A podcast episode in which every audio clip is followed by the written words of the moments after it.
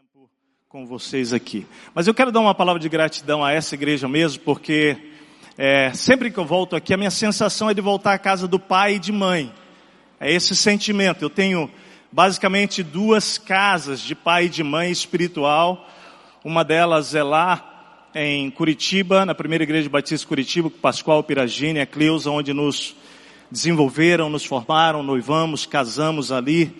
Não é? Antes disso, Deus me deu o privilégio de passar rapidamente pelo Bom Retiro e aquele lugar que fui abençoado pelo Domingo Jardim, o Erickson, né?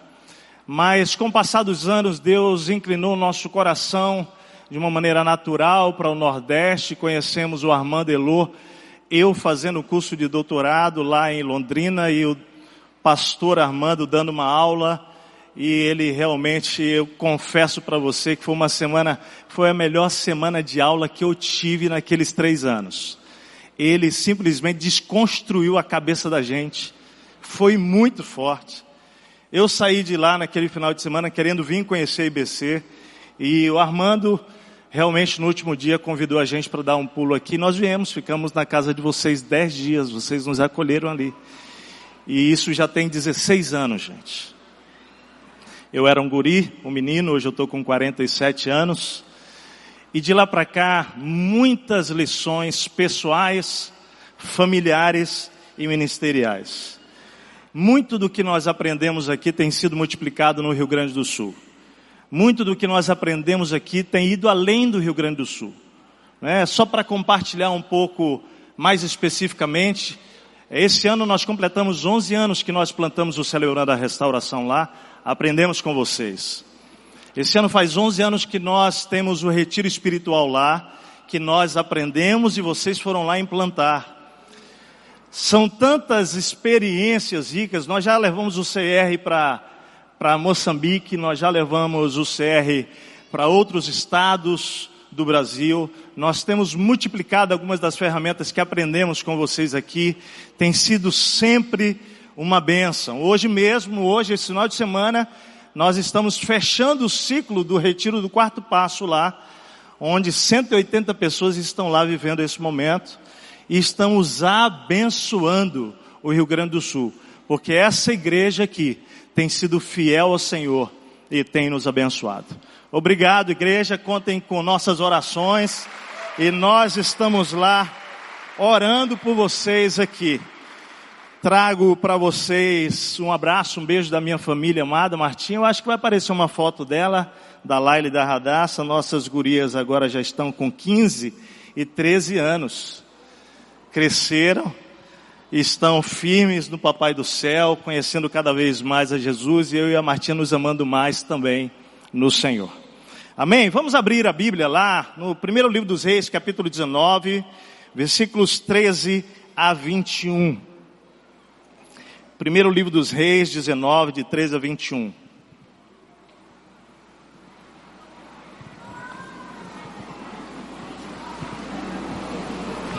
O nosso tema será queimando as carroças. Vamos olhar para essa passagem de Eliseu e esse momento tão importante na vida desse profeta. Nós vamos deixar a Bíblia aí nesse texto e antes de ler eu quero lhe dar um pano histórico aqui, um pouco do contexto histórico, ok? Eu acredito que hoje à noite, eu creio, que no primeiro momento a palavra vai mexer especialmente com aqueles que algum dia, algum momento, já sentiram-se chamados, vocacionados para a obra do ministério tempo integral, agora eu vou abrir um parênteses, dentro do contexto eclesiástico, dentro do contexto de igreja, como pastor, como missionário, como líder, vivendo integralmente o ministério no contexto eclesiástico. Acredito mesmo que momentos como esse de consagração de ministérios são sempre oportunos para o Pai chamar pessoas ou mesmo renovar chamados e vocações que o Senhor lá atrás, em algum momento, já ministrou ao nosso coração. Mas, apesar de crer que talvez fale mais com esse grupo, eu queria dizer que eu de fato acredito que todos nós aqui, homens e mulheres amados de Deus, fomos chamados para a obra do ministério, tempo integral. Não, não necessariamente dentro do contexto de igreja, mas dentro daquela vocação a qual Deus me confiou. Aquilo que Deus entregou a você, aquilo que Deus entregou a mim. Por isso eu creio que cada um de nós tem uma responsabilidade, cada vez que saímos domingo de uma celebração coletiva de igreja, de sair para influenciar a nossa geração, a nossa cidade, a nossa comunidade, a começar da nossa casa. Nosso personagem vai ser Eliseu, nós vamos focar nele. Quem era Eliseu? O nome significa Eliseu, Deus é salvação, ou Deus, sua salvação. E ele foi aquele que substituiu o grande profeta Elias, num momento histórico muito importante da nação de Israel. O livro de Reis registra, registra a história de Eliseu e mostra como ele foi um homem tão determinante, uma espécie de profeta extraordinário no momento de crise da nação de Israel. Há apenas uma referência dele no Novo Testamento, feita pelo próprio Jesus. Lucas 4:26 diz assim: Contudo, Elias não foi enviado a nenhuma delas, senão a uma viúva de Sarepta, na região de Sidom. Também havia muitos leprosos em Israel no tempo de Eliseu, o profeta. Todavia, nenhum deles foi purificado, somente Naamã, o sírio. Então é interessante porque a Bíblia vai mostrar no Novo Testamento a validação da existência desse profeta. E no contexto do texto de 1 Reis 19, querido, nós temos então o um momento do chamado de Eliseu. Nós acabamos de cantar essa música, Eu Tenho um Chamado. Ele morava com os pais numa cidade chamada de Abel. O pai fazendeiro, segundo os historiadores, um homem de grande poder aquisitivo, um homem rico. E a narrativa diz que um dia, quando ele estava, enquanto trabalhava, não é, nas suas nas suas carroças, trabalhando, arando a terra. Eu imagino a cena dele cheio de poeiras, eu imagino ele tomado de suor, e ele é visitado pelo profeta Elias, e de uma maneira inusitada, Elias lança uma capa sobre ele. E é esse o momento da história de Eliseu que nós vamos analisar juntos hoje à noite. O que isso tem a ver com vocação. O que isso tem a ver com chamado. E aquele chamado recebido da parte de Deus para Eliseu muda completamente a história de Eliseu. Eu quero então chamar você para ler o texto comigo e eu quero especialmente chamar a atenção do Osmar, da família, não é? Olhar para esse momento histórico na vida de vocês onde Deus moveu vocês de Curitiba para cá, mas também para Aristides, onde Deus moveu Aristides de um cenário profissional, de uma carreira administrativa numa empresa, e moveu há anos para cá, e o processo que Deus vem construindo na tua vida e da tua família. Eu quero trazer essa palavra de Deus aos nossos corações. No final, amados, nós temos uma resolução para tomar. Vocês conhecem essa palavra aqui muito bem, né? Todo ano tem uma série de resoluções aqui. Queria dizer que nós também importamos isso. Todo ano tem uma série de resoluções lá, hein? E nós vamos tomando resoluções. 1 Reis 19 diz assim: Quando Elias ouviu, puxou a capa para cobrir o rosto, saiu e ficou à entrada da caverna. O contexto aqui é logo após a vitória sobre os 450 profetas de Baal, os 400 de Aserá, e Jezabel tendo perseguido, ele foge ele esconde atrás, debaixo de um zimbro, depois ele vai para a caverna, e aqui é quando ele está nesse contexto da caverna. E uma voz lhe perguntou, aqui Elias, né? O que você está fazendo aqui, Elias? Ele respondeu, tenho sido muito zeloso pelo Senhor, o Deus dos exércitos, os israelitas rejeitaram a tua aliança, quebraram os teus altares e mataram os teus profetas à espada. Sou o único que sobrou e agora também estão procurando matar-me. O Senhor lhe disse: Volte pelo caminho por onde veio e vá para o deserto de Damasco. Chegando lá, um Jazael como rei da Síria, Unja também Jeú, filho de Nissi, como rei de Israel. E unja Eliseu, filho de Safate, de Abel Meolá, para suceder a você como profeta. Jeú matará todo aquele que escapar da espada de Azael, e Eliseu matará todo aquele que escapar da, da espada de Jeú. No entanto, fiz sobrar sete mil em Israel, todos aqueles cujos joelhos não se inclinaram diante de Baal e todos aqueles cujas bocas, cujas bocas não beijaram. Então Elias saiu de lá e encontrou Eliseu, filho de Safate. Ele estava arando com doze parelhas de bois. E conduzindo a décima segunda parelha, Elias o alcançou e lançou sua capa sobre ele. Eliseu deixou os bois e correu atrás de Elias. Deixa-me dar um beijo de despedida e meu pai e minha mãe disse, então irei contigo. Vai e volte, respondeu Elias. Lembre-se do que fiz a você. E Eliseu voltou, apanhou a sua parelha de bois e os matou. Queimou o equipamento de arar para cozinhar a carne e a deu ao povo. E eles comeram. Depois partiu com Elias, tornando-se o seu auxiliar. Vamos orar mais uma vez. Querido Espírito, tua palavra foi lida. Nós, com temor e tremor, agora queremos receber da parte do Senhor o teu recado para os nossos corações, amado Deus. Vivemos um tempo de condição espiritual e histórica no nosso Brasil que requer homens e mulheres se apropriando da sua vocação e do seu chamado. Para como Eliseu, Senhor, fazer parte da transformação da história. O que nós fazemos agora é nos esvaziar de nós mesmos, Senhor para que a tua voz seja a única ouvida neste lugar e que promova vida aos nossos corações. Traz as resoluções do teu espírito, Senhor, a nós. É a nossa oração em nome de Jesus. Amém.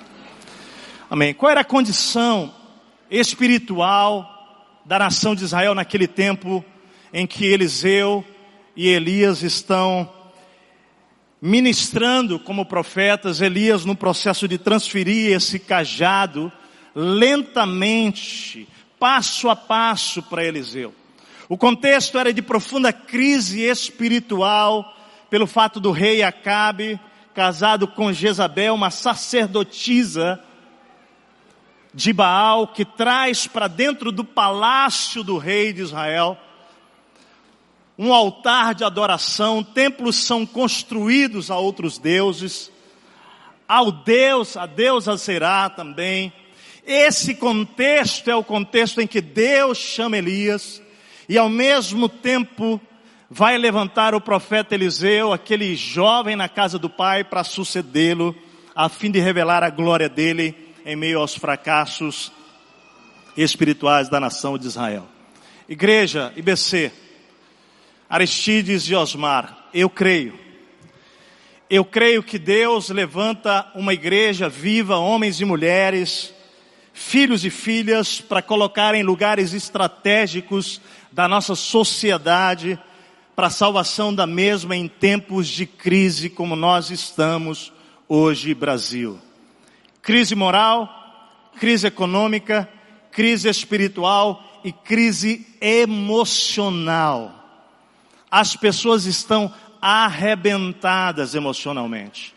Hoje eu estava falando do drama do suicídio no Rio Grande do Sul, que infelizmente é o estado com maior índice de suicídio no Brasil. E falando que na pesquisa que fizemos recente descobrimos que o número de suicídio entre idosos tem sido maior do Brasil no Rio Grande do Sul. Crise de toda ordem. Deus vai chamar homens e mulheres para invadir essa sociedade nos vários contextos e se colocar como boca de Deus, como profeta de Deus, como homens e mulheres de Deus para mudar a história e o futuro de uma nação. Você crê nisso? Eu creio nisso. Quatro atitudes nós vamos registrar na história de Eliseu, nesse momento do chamado, que fizeram dele parte de mudança na história futura de Israel.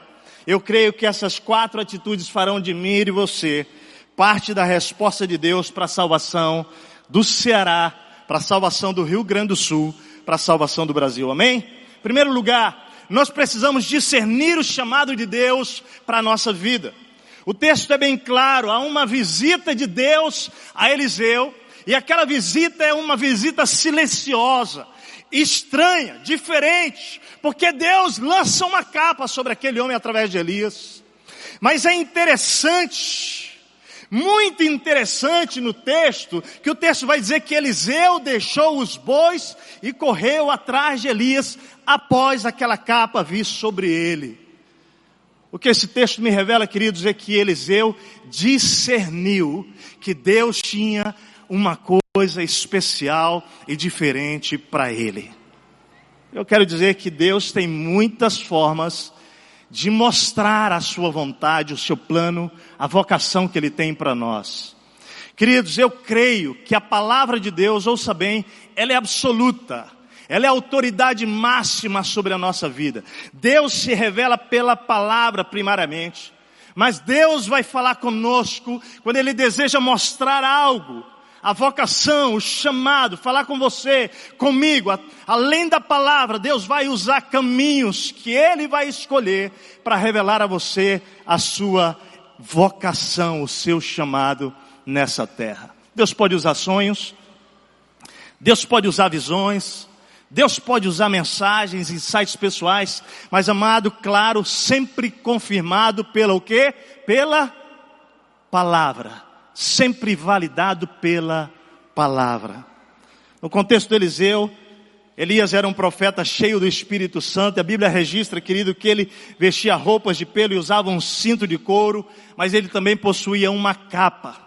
E é interessante porque a capa de Elias é onipresente nas ações dele, de tal maneira que se destaca, como se ela complementasse a figura do homem de Deus, do profeta. E nesse sentido, querido, o que é feito com o manto, com a capa, como ele é usado, acaba sendo parte da mensagem. O que justifica Deus ter usado o manto de Elias para chamar Eliseu para a mesma missão.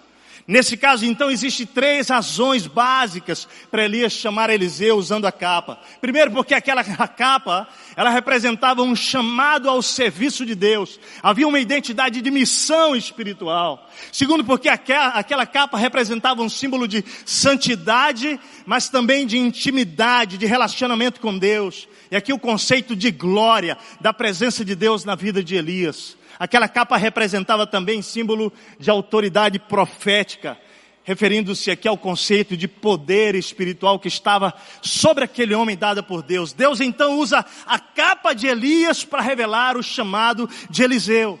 Agora o importante do texto aqui, amados, é entender que Deus vai usar algo para chamar você. Deus vai se comunicar com você e preste atenção, eu, Tércio, sou diferente de você. Você é diferente de quem está do seu lado. Deus vai falar de uma maneira única, exclusiva, pessoal para você sobre o seu chamado e o importante é que você precisa discerni-lo. Compreender.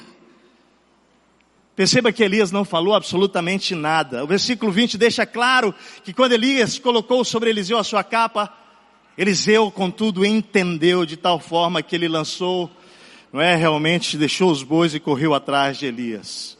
Aristides e Osmar, em algum momento da jornada da vida de vocês, trabalhando, ocupados, porque eu acho que isso é uma convicção importante. Observe que Eliseu estava o quê? Trabalhando, né, gente? Deus gosta de gente ocupada. Deus gosta de gente séria. Deus gosta de gente responsável.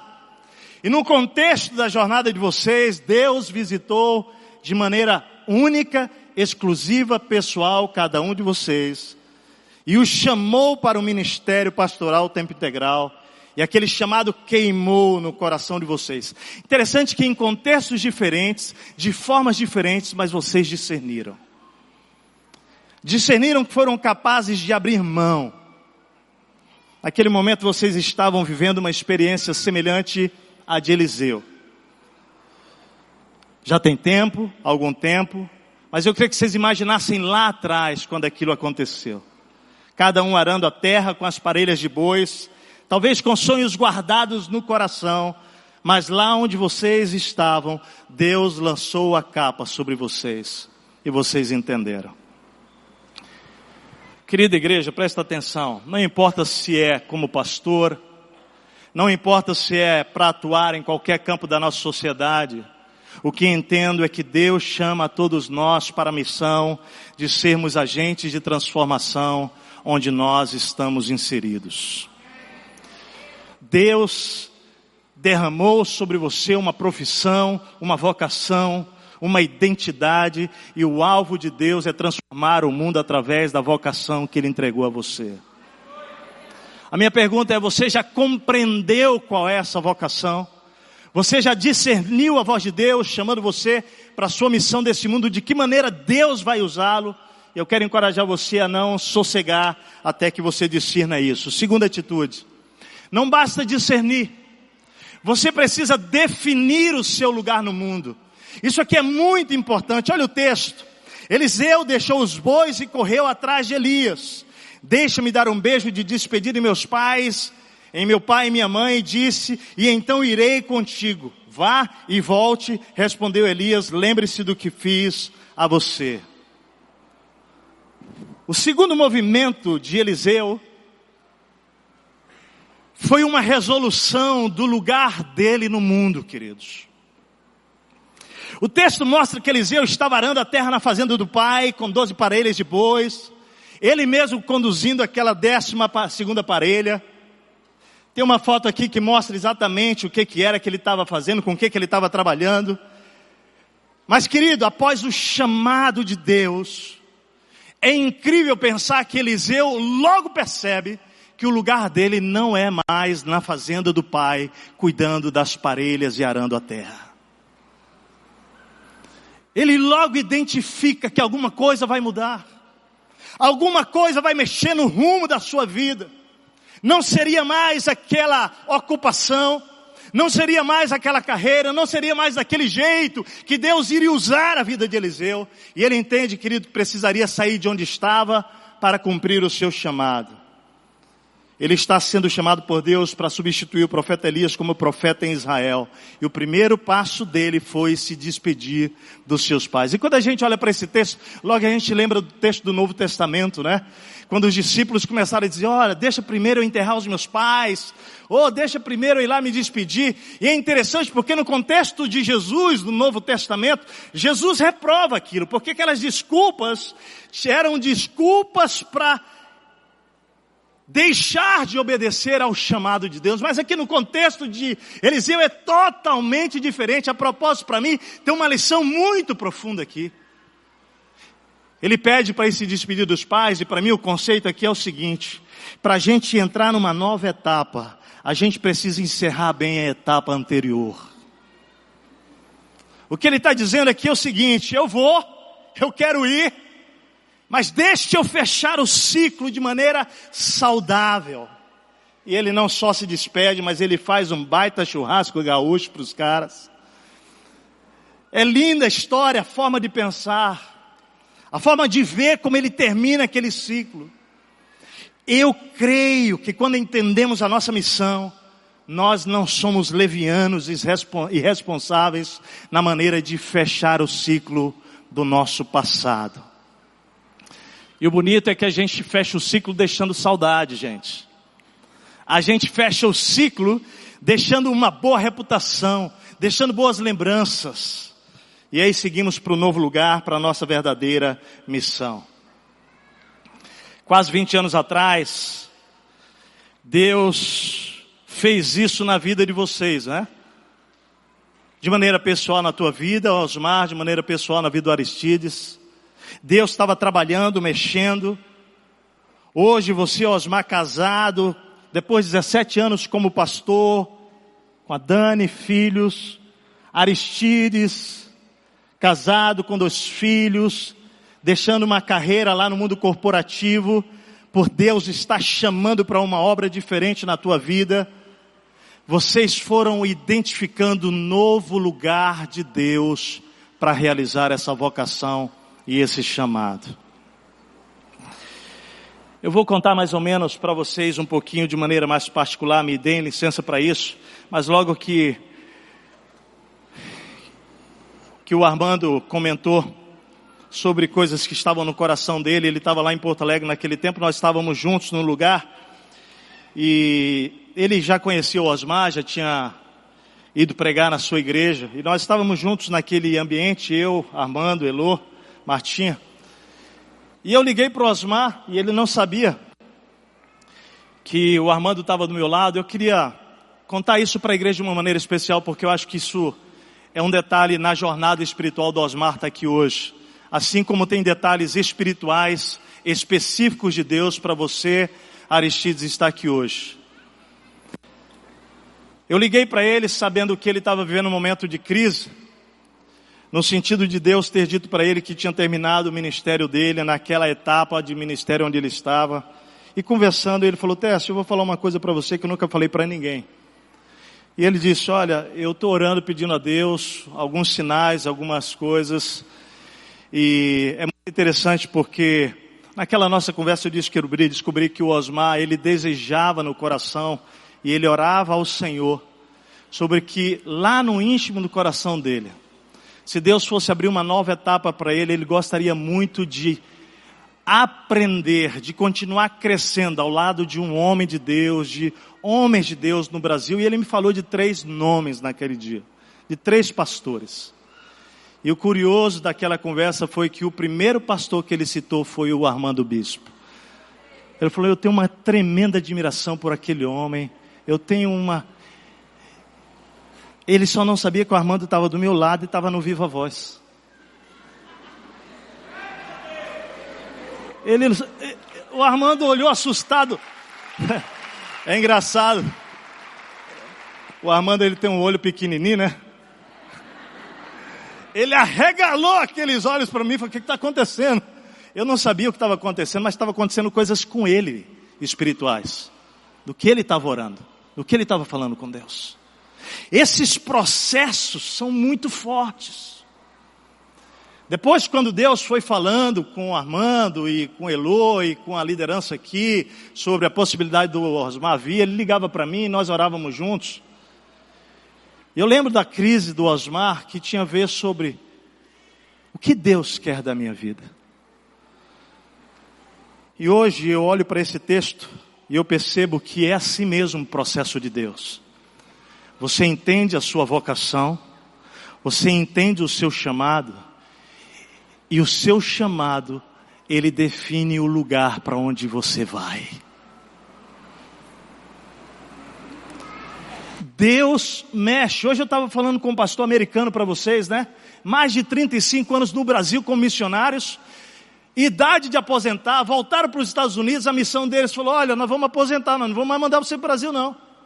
Eles têm uma convicção tão profunda, mas tão profunda de que o lugar deles é o Brasil, que eles abandonaram a missão, entre aspas, né? Cortaram os vínculos, voltaram para o Brasil e estão fazendo um ministério tremendamente poderoso no Brasil, porque a missão e a vocação definem o seu lugar, amado define o seu lugar. Quando entendemos o chamado de Deus, nós passamos a ter convicção do nosso lugar nesse mundo. Como também nós definimos onde não é o nosso lugar, que também é importante isso. Você saber que não é mais lá, porque Deus está dizendo é lá do outro lado. Não é mais aí, por que, que você está insistindo? Primeira resolução após discernir a, a sua missão no mundo então é começar a se preparar para ir para o lugar que Deus quer. Em muitos casos, olha só, isso pode significar uma mudança mesmo. Mudança de carreira, mudança geográfica, mudança de cidade, mudança de profissão. Mas para outros, queridos, pode significar definitivamente fincar as raízes onde você está e parar de sonhar fora do jardim que Deus fez para você servir e adorar e criar, meu amado. Porque tem gente que não aceita onde Deus pôs. Eu vou lembrar de uma conversa minha e do Armando e da Martinha e da Elo lá, lá, na, lá na Lagoa de Natal. E eu não sei se ele vai lembrar disso, que geralmente quem recebe a pancada é que lembra, né? Quem dá não lembra. Eu e Martinha queríamos ir para a África, gente. Nós estávamos, eu já tinha ido a Botsuana, eu já tinha visto escola, eu já tinha Eu queria ir para a África com a Martim porque nós nos conhecemos por causa da África. Nós estávamos há 12 anos, tem 18 anos que estamos em Porto Alegre. E nós entramos na crise, olha, completamos o nosso ministério aqui. Chegou ao fim. E aí, numa das viagens nossas para a África, cuidando do nosso ministério lá em Moçambique, nós voltamos para a África do Sul, pegamos um carro, mão inglesa, Armando, dirigi até Botsuana com a Martinha e com um casal de pastores. E nós voltamos e eu voltei em crise. Eu falei para a equipe pastoral: acho que acabou o nosso tempo, nós vamos para a África. Nós viemos para Natal, pedimos autorização para o Armando para passar dez dias em oração lá em Natal. Oração, leitura da palavra, querendo ouvir Deus, até que no último dia Deus falou conosco lá em Jonas. Nos deu convicção que o nosso lugar é em Porto Alegre. E depois disso, no último dia, conversando com o Armando, nós estávamos na sua área lá, deitados na rede, conversando. E o Armando disse exatamente como eu vou dizer para vocês. Ele falou assim: ó, sabe qual é a minha impressão de vocês dois? São como filhos para mim, vou ter liberdade de falar. Ele falou isso. É que o que Deus fez vocês para fazerem, vocês não aceitam. E o que Deus não fez vocês para fazerem é o que vocês querem ser. Fala Deus, pensa que eu nem me mexi naquela rede eu paralisei. Honestamente, Deus estava falando algo para mim e para Marta. Eu mandei vocês para o Rio Grande do Sul, para uma capital, para um contexto de uma sociedade de classe média alta, vocês estão brigando, tem 12 anos com o meu propósito, não estão enxergando o que eu estou fazendo no meio dessa cidade. A obra que eu estou fazendo, não por meio de nós, pela obra do favor de Deus através da nossa vida, e vocês continuam, depois de 12 anos, lutando contra o meu plano para ir para a África. E aí veio aquela frase, rapaz, mas é mais ou menos isso, querido. Tem gente que não aceita o lugar que Deus tem, o jardim que Deus colocou, que plantou você para servir, para cultivar, para frutificar, para abençoar o reino de Deus. Nós voltamos para Porto Alegre, tem oito anos, seis anos, estamos lá felizes da vida. Eu quero louvar a Deus, glorificar a Deus. Aquele é o lugar de Deus para nós. Aquele é o jardim que Deus nos colocou. E a gente vai olhando a história do que Deus está fazendo, queridos, no Rio Grande do Sul. Só para você entender, eu sempre trago esse relatório para vocês continuarem orando. Ainda temos um retrato de 89% das igrejas batistas com menos de 100 membros naquele estado. Você imagina isso? 89%. A nossa igreja há 18 anos, ela tinha 90 pessoas. Há dois anos e meio nós fizemos o nosso atualização de Rod Membros, nós tínhamos 2.036 pessoas para a glória de Deus. E Deus não deixa de trazer pessoas e pessoas chegando e pessoas chegando. Agora, hoje, eu falei para o Armando hoje, ontem de manhã nós tomamos a decisão, muito importante na história da Monte Serra. Vendemos o nosso prédio antigo, de 82 anos de história, para comprar um novo espaço. Nós decidimos ontem avançar num passo de fé tremendo Orem por nós. Sabe como é que é? Quando você entende a vocação, o chamado, isso define o lugar. E você abraça esse lugar e as pessoas e você começa a frutificar no reino. Talvez muitos de nós precisamos definir antes disso, sabe o que? A diferença entre trabalho e emprego. Talvez a confusão ainda tenha a ver com isso. Trabalho, querido, tem a ver com chamado, com missão, com propósito, com compromisso de vida, com legado. Trabalho vai além da necessidade financeira. Trata-se de um caminho para a realização da minha e da sua missão no mundo. Tem a ver com o Salmo 139, amado. Com um sonho que Deus escreveu com a própria mão para mim e para você. Emprego não. Emprego é outra coisa, tem a ver mais com necessidade, propósito temporário, até o próximo emprego que me pague um pouco mais, descomprometido. O emprego designa basicamente uma forma de adquirir renda. Uma das pesquisas feitas pela International Stress Management Association no Brasil diz o seguinte, que 72% dos brasileiros, eles estão vivendo insatisfeitos, porque eles estão empregados e não cumprindo a sua missão. O que aconteceu naquele dia foi tão poderoso com Eliseu que moveu para o lugar certo da sua vida a sua missão. E já não era mais na fazenda do seu pai. Francis Chan diz o seguinte: não há maior fracasso que ter êxito nas coisas que não importam na eternidade. Então defina o seu lugar no mundo através da sua missão, do seu chamado. Terceiro, Submeta-se ao treinamento imediatamente. Olha só, tão logo Eliseu entendeu o chamado de Deus, ele se despediu dos pais, fez o churrasco, e o texto diz o quê? Olha só, Eliseu deixou os bois e correu atrás de Elias, depois partiu com Elias, tornando-se o seu auxiliar. Aqui há um processo lindo na vida de Eliseu. Primeiro, ele discerne o chamado de Deus, a sua missão no mundo. Depois, ele identifica que o lugar não é mais a casa do pai, a fazenda como agricultor lá, cuidando das coisas do pai, mas em Israel, agora profetizando. Mas Eliseu então se submete a um processo lindo de formação e desenvolvimento. Deixa eu dizer uma coisa de incômodo no meu coração. Os nossos jovens hoje, eles estão querendo pular etapas. Passar pelo processo do aprendizado é importante, indispensável. Quando Deus nos dá uma missão clara, Ele alia essa missão e chamado para ser relevante no mundo, seja como advogado, empresário, jogador, atleta, médico, jornalista, chefe de cozinha, zeladora, né? Nós temos uma zeladora lá, gente, há 20 anos, ela chama Rô. Pensa numa mulher cheia do Espírito Santo cumprindo a sua missão. É incrível! Aquela mulher está agachada lá para um lado para o outro. Rapaz, ela não se cansa, incansável. Sabe quando a gente fala com ela, sabe o que, que ela responde? Deus me chamou para isso, pastor. E eu dou o meu melhor. Esse é o meu lugar no mundo, pastor. O povo vai chegando de fora, vai entrando, logo, logo sabe quem errou. Porque todo mundo percebe que tem paixão, tem amor, tem coração, é vocação, tem dignidade, mesmo que ela seja uma zeladora e para muita gente não tenha valor, ela entende que é vocação e chamado. Glória a Deus. Meu amado, seja como empreiteiro, arquiteto, agrônomo, professor, designer, cantor, músico, poeta, psicólogo, segurança, você tem duas coisas a fazer quando você identifica o seu chamado e define o seu lugar no mundo.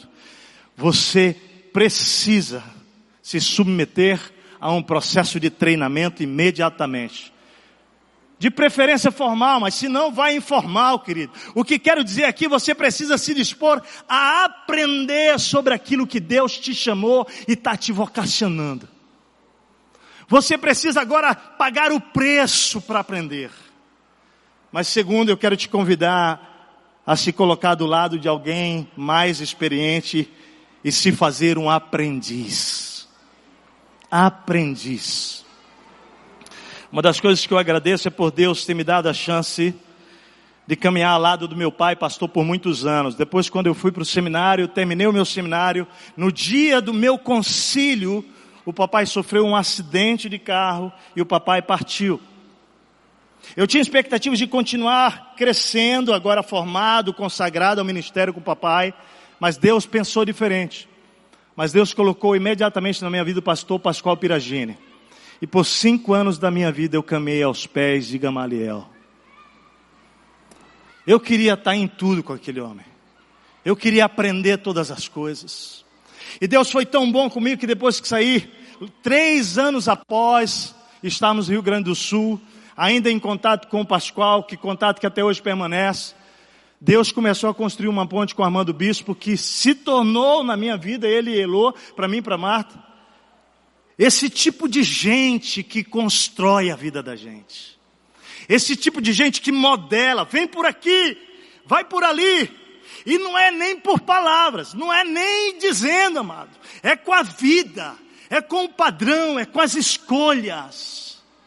Deixa eu dizer, Deus nos chama para sermos Eliseus de Elias, porque um dia Ele quer fazer de nós Elias de Eliseus. Hoje, 23 pastores, ministros de tempo integral, líderes da igreja, integral, caminham atrás de mim da Marta, nós como Elias e eles como Eliseus. Você pode imaginar a responsabilidade disso? É por isso que nesses 23 anos do meu ministério e da Martinha, nós escolhemos que não caminharíamos sozinhos. É por isso que a gente gruda no Armando Nelô, vem para cá a cada dois anos, leva o Armando para lá agora em junho, querido, licença, nós estamos arrastando de novo ele para lá, para abençoar a igreja lá. Não vamos fazendo esses processos com, porque nós precisamos de Elias na nossa vida. Aristides, Osmar, passe o tempo que passar, amados. Nunca deixem de ter Elias na vida de vocês. A propósito, vocês chegaram até aqui porque vocês tomaram essas duas resoluções. Continuar crescendo, se submetendo a um processo de avanço. Eu sei que você, Osmar, lá no, lá, lá no Paraná, tendo homens de Deus na tua vida, ministrando, ministrando ao longo dessa história. Aristides tendo homens de Deus nesta igreja, não é formando, pastor Edson, pastor Alcimor, Armando e tantos outros, forjando tua vida. Mas, amados, essa, essa jornada é até o último dia da nossa vida. Deus, preste bem atenção, precisa continuar afiando o seu machado e o meu machado. Ele vai usar Elias para isso. Amém? No caso de Eliseu, você sabe quantos anos foram? Sete a oito anos, caminhando ao lado de Elias, para depois receber o ministério profético que Deus tinha para ele. E é interessante porque quando chega o momento na hora em que Eliseu recebe uma oportunidade de Elias para pedir o que ele quisesse. Você lembra o que ele pediu para Elias? Ele pediu a porção dobrada do espírito de Elias. Isso é muito importante porque Eliseu, ele era, Eliseu, ele era um primogênito. Isso significa que na cultura judaica, ele estava destinado para receber a porção dobrada da herança do pai, mas ele abre mão dessa porção dobrada para pedir a porção dobrada do espírito do profeta Elias. Os valores do coração dele estavam no lugar. O pregador John Blanchard disse o seguinte: a Bíblia nos ensina a nos contentarmos com o que temos, mas nunca com o que somos. Olha lá o texto. Então Elias tomou o seu manto, enrolou e feriu as águas, as quais se dividiram para os dois lados e passaram ambos em seco. Havendo ele passado, Elias disse a Eliseu, pede-me o que queres que eu te faça, antes que seja tomado de ti. Disse Eliseu, peço-te que me deixe por herança a porção dobrada do teu espírito.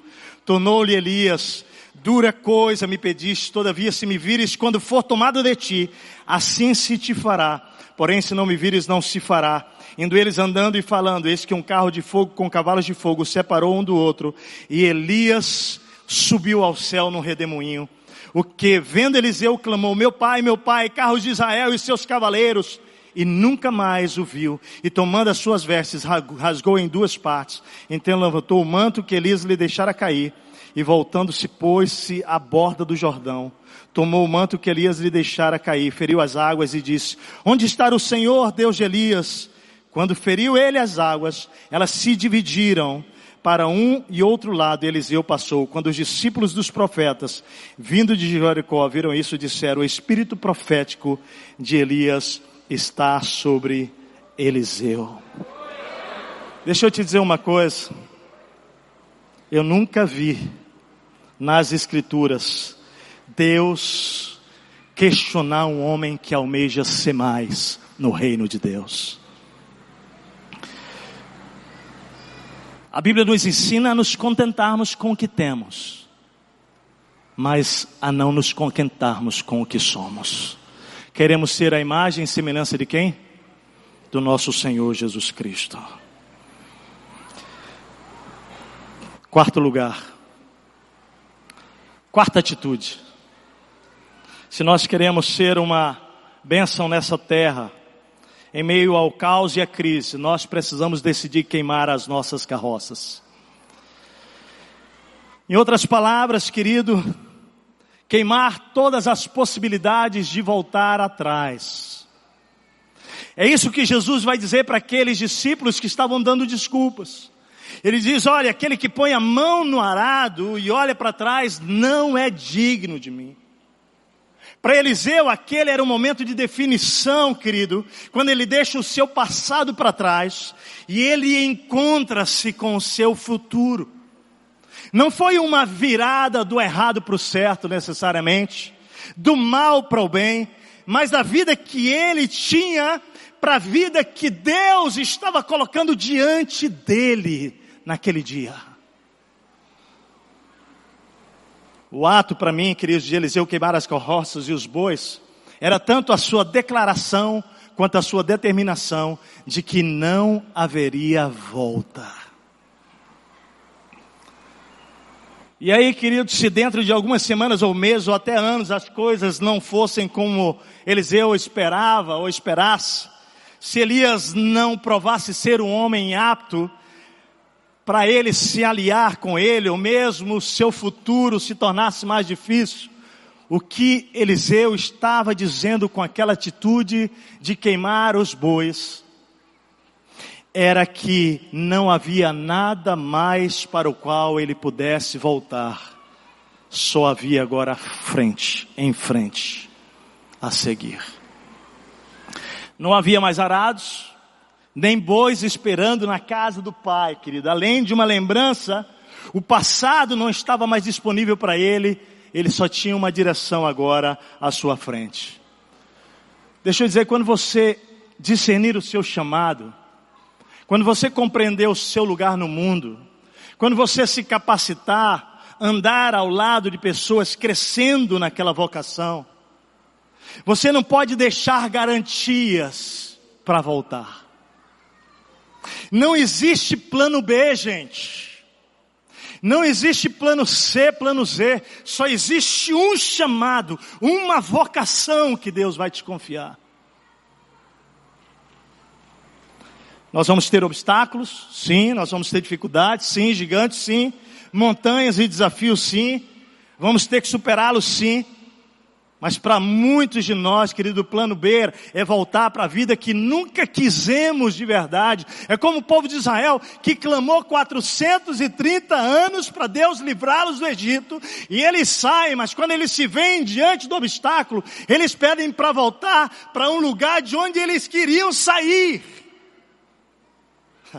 Interessante. Às vezes, como israelitas, nós chamamos o nosso cativeiro, sabe de quê? De liberdade.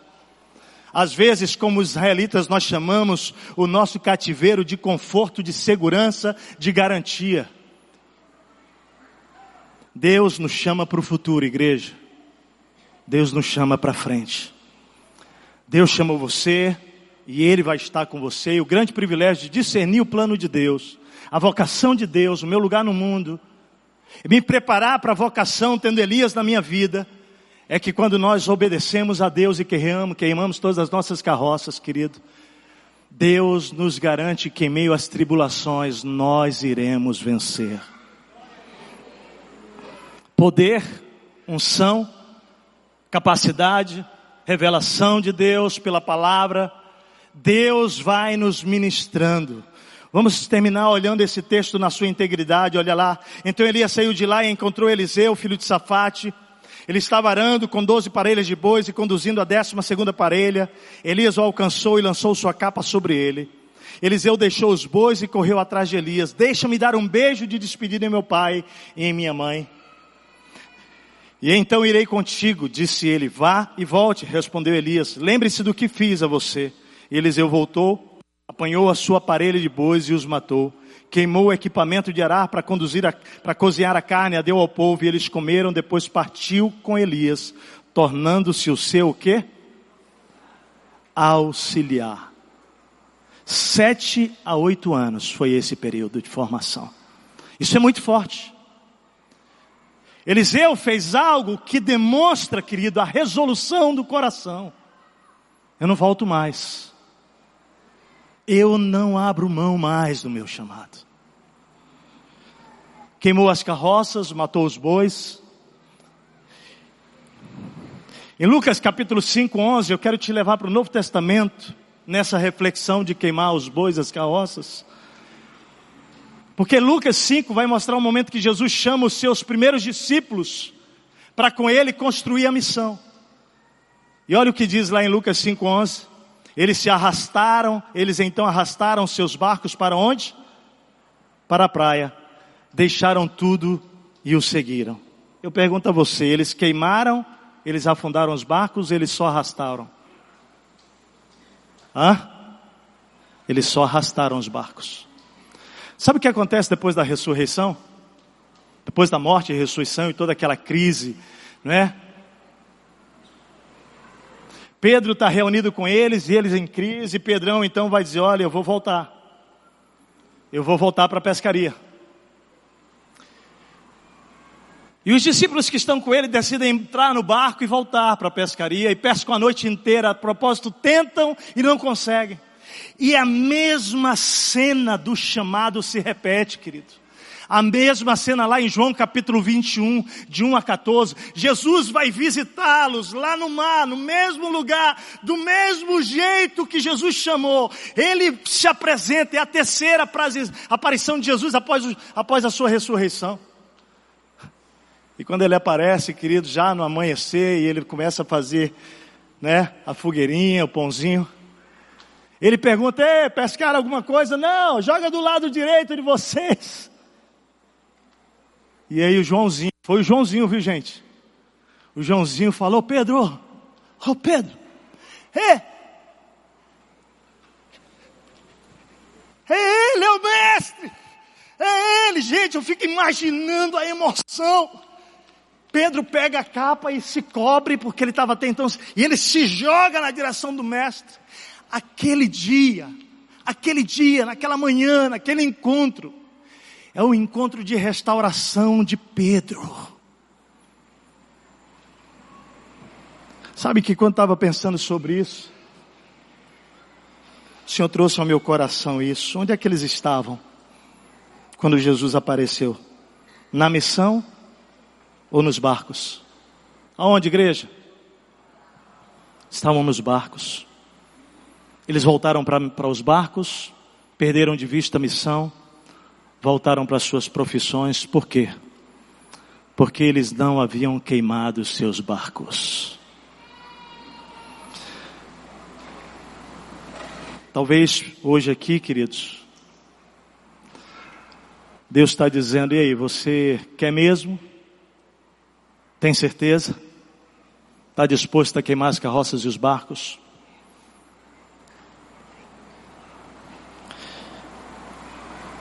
O amanhã, amados, vai chegar independente do que nós façamos. Mas deixa eu dizer uma coisa para essa igreja. O nosso futuro vem por causa da nossa escolha. Na verdade, na verdade, as escolhas que fazemos de obedecer ou não a Deus são o material com o qual o meu e o seu futuro são feitos.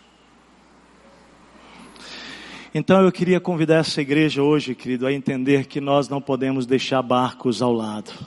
Nós não podemos deixar parelhas de bois nem bois. Nós temos que queimar tudo. Osmar entendeu isso, Osmar? Aristides, você entendeu isso, Aristides? Sabe o que representou Eliseu queimar tudo e ainda fazer, querido, aquele churrasco para as pessoas? Representou confiança total no plano futuro de Deus para a vida deles. Representou dependência de Deus, representou renúncia, representou foco, representou obediência e fé só um caminho de ida sem volta. Qual é a situação histórica e espiritual do nosso Brasil? Qual é, gente? Crise. Mas Deus está chamando homens e mulheres corajosos e corajosas, capazes de afundar barcos e queimar as carroças, para construir um futuro que Deus tem, uma nova história para o Brasil. Eu quero ser um desses, e você?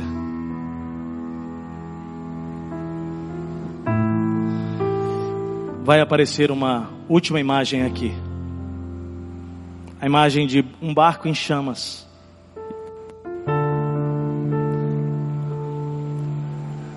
Essa é a história da conquista do México. Os cubanos saíram de Cuba, liderados por Hernando Cortés, o comandante. E quando eles zarpam, param ali em Cuba, ou melhor, ali no México, no, na, no país dos Aztecas. Hernando Cortés, ele levanta a voz para os seus soldados depois de desembarcarem naqueles barcos. E ele diz essa frase, uma frase histórica. Ele diz assim: Todo homem medroso, todo homem medroso pode embarcar de volta para Cuba. E sabe o que aconteceu? Diz que naquele momento um silêncio estrondoso. Silêncio estrondoso. Aconteceu. E depois de um tempo, então, em que nenhum daqueles soldados volta para o barco, Hernando Cortez manda atear fogos nos navios. Sabe o que ele estava dizendo?